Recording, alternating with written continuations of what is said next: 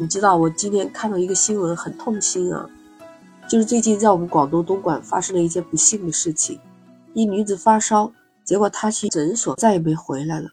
欢迎走进简化生活，我是 Lisa。就是在前两天，在广东东莞有一女子她发高烧了，她去了一家诊所看病，要求医生给她打点滴嘛。诊所的护士说要下班了，说就给她打个屁股针。打完针一个小时以后，她当时还没有退烧。那医生又让他吃了两包尼美舒利颗粒，过了几分钟之后，他就出现了抽筋的情况。医护人员又给他打了两针，然后这女子就不行了，就死了。这女子是肖先生的未婚妻，马上等于过年了要回去办酒席的，结果没想到三针以后，他和他的未婚妻就阴阳两隔了。肖先生他是质疑，他说觉得这个诊所的他没有按流程操作。也没有给他的未婚妻做皮试或者是做过敏测试，就直接打针了。当然也找了法医鉴定，双方就这个事情还在起争执，在沟通当中。有很多网友看到这个新闻就说：“啊，为什么他去诊所呢？不去医院呢？”所以我看到这个以后，我就特别想说，因为 Lisa 在深圳嘛，东莞也很近，挨过去就是东莞了。东莞那边就是面积挺大的，有那种情况。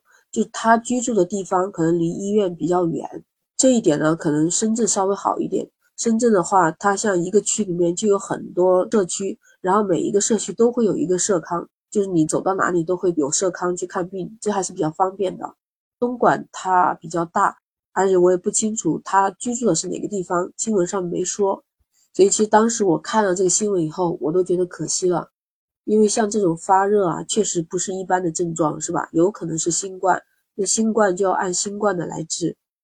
我看报道说，这肖先生和他这个未婚妻都不是广东人，更加不是东莞人，就特别的心疼。你看下面很多网友就说，发烧都成这样了，为什么不去医院？还有的网友也说，其实他在第一针没有退烧的情况下，就不要再继续打针了，建议直接就去医院。所以我不知道这两个年轻人是不是对这些还是缺乏一定的常识，可能他们对居住的地方的社康啊，平时就不太怎么了解，到了这种情况下随意选择了一个诊所，也可能平时对疾病啊，尤其是现在新冠这种关注的比较少，不清楚应该怎么样治疗是比较好的、比较科学的，贸贸然的去了诊所，你知道吧？之前就是因为为了防疫防控嘛。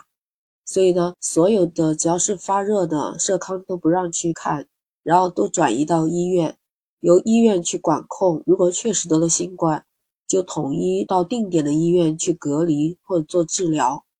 那你知道最新有一个消息，就是从十二月二十五日开始，我们国家卫健委网站不再发布每天的疫情信息了。你看，自从二零二零年一月二十一日开始。我们国家卫健委每天都会在它的网站上公布全国的新冠疫情新情况。那现在国家都已经不需要公布这个具体的疫情数据了，所以我们老百姓真的要有这种常识，马上转变过来。这个就相当于你去看普通的病。那其实像东莞这么发达的地方，它的医疗设备也还是不错的。下到各个社区的社康，它一定是有发热门诊的。就相当于一个发热病诊去看诊就可以了。如果这两小年轻有一点常识或者是意识的话，找正规的社康诊所去看的话，应该就不会出现这样的情况。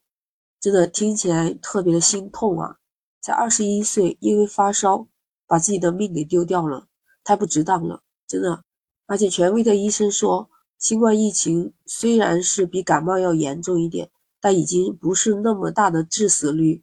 所以我也在这里呼吁大家，一定要记得在正规的医院社康去看病。Lisa 就是一个很好的例子嘛，我就是去社康看的病，因为我当时家里什么药都没有的，就是治疗普通感冒的药都没有，所以我不管是得没得新冠，但是我至少不会去一般的那种没有这个资质啊，或者是随便去找个诊所看诊。你看 Lisa 来深圳虽然比较久，但我曾经也是一个外来务工者。所以我是特别能理解你在那种情况下，就是有点无助，有点无知。虽然咱们还是比年轻人年纪大一点，但是我觉得吧，像这种疾病啊，多问一下周边的人，多了解一下。像现在的这个网络这么发达，有抖音也好，有这个就权威的一些视频号啊，医院的一些公众号啊，你可以去预约挂号的。其实根本不难，不要把这个看病就医觉得很难。就算是医院人特别多，还有社康，你可以尽量的去选择人少的情况下。但是医院和社康绝对是能保证不会出现这样大的医疗事故的。所以可惜了，这个年轻的美丽的生命就这么走了，还没有完成他人生的使命。更多的网友看了之后评论还是说，还是医疗常识太薄弱了，人的生命是无价的呀。赔多少钱，人也走了，太无奈，太悲伤了。我也正是这样的看法，所以赶紧呼吁一下，不管你是在哪生病了，首选呢你就看看附近的社康，社康没有的话就去医院，因为现在新冠发烧是正常看诊了，所以尽量的找正规的医院吧。真的实在太痛心了，我就在此呼吁一下，不知道你有没有更好的办法？能让以后这样的灾难更少一点发生呢？那 Lisa 今天就和你叨叨这些，不管有没有用，反正我们平时做好我们自己，做好防护，让自己尽量少生病的，这是最好的办法。那我们下期再见。